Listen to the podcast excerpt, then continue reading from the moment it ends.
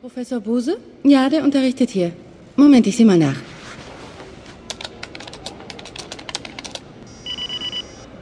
Hm, Er hält gerade eine Vorlesung für angehende Piloten. Ein Seminar über die theoretischen Grundlagen des Hyperraumflugs. Saal 14a, Hauptgebäude. Wie lange geht die Vorlesung noch? Sie hat gerade erst begonnen. Könnten Sie mir sagen, wie ich da hinkomme? Gehen Sie den Gang dort runter bis zu den Hinweistafeln. Es ist alles gut beschildert. Sie können es nicht verfehlen. Danke für die Auskunft. Ja, danke.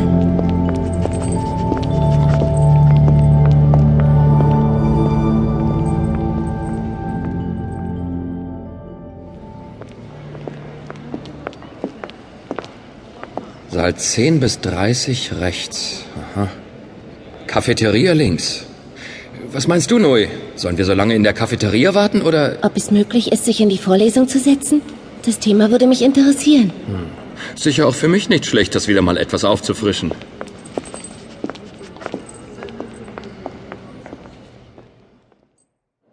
Bevor wir zur Theorie kommen, möchte ich noch einmal auf Hier ist es, Saal 14a. lebenswichtig. Wie jeder von Ihnen weiß, ist der Hyperraumflug auf das Gebiet der Weltenallianz beschränkt.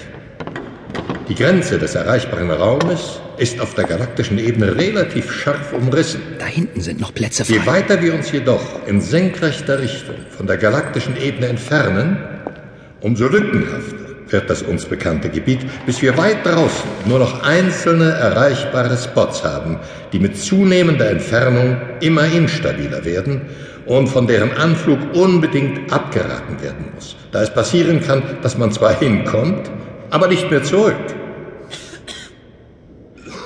Kommen wir nun zu den theoretischen Grundlagen des Hyperraumfluges. Für den Hyperraumflug sind drei Dinge von außerordentlicher Bedeutung. Die Attraktoren, der Solitonsschild und das Navigationsmodul. Zunächst die Attraktoren. Der Hyperraum ist ein hochgradig nichtlineares System, dessen dynamisches Verhalten durch natürliche Attraktoren bestimmt wird. Zu ein und demselben Attraktor gehören stets mehrere, oft weit auseinanderliegende Raumgebiete. Sobald ein Raumschiff in den Hyperraum eindringt, bedeutet das eine Störung des Gleichgewichts dieses nichtlinearen Systems. Die Art der Störung wird vom Solitonsschild des Raumschiffes definiert, welches dadurch in den Einflussbereich eines ganz bestimmten Attraktors gelangt und von diesem angezogen wird, um das gestörte Gleichgewicht wiederherzustellen. Das Raumschiff bewegt sich jetzt entlang einer Trajektorie zu diesem Attraktor hin. Erreicht es diesen schließlich, ist die Störung behoben. Der Hyperraum wieder im Gleichgewicht und das Raumschiff an einem anderen Ort des Universums. Äh, gibt es dazu Fragen? Das klingt sehr abstrakt. Ich kann mir das nicht so recht vorstellen. Vergleichen Sie das Eindringen in den Hyperraum mit dem Eintauchen in einen Ozean und das dynamische Verhalten des Hyperraumes mit der Meeresströmung.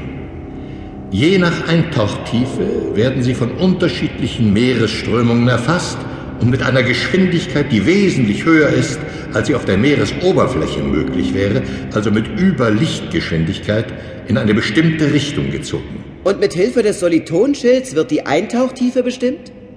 In etwa ja. Der Solitonschild hat zweierlei Funktion. Er schützt einerseits das Raumschiff vor den Energien des Hyperraums und andererseits definiert seine metrische Struktur, die zuvor vom Navigationsmodul des Raumschiffes berechnet wurde, die Art der Störung. Vereinfacht gesagt, der Solitonschild und das Navigationsmodul sorgen dafür, dass das Raumschiff in die gewünschte Strömung gelangt und vom richtigen Attraktor angezogen wird.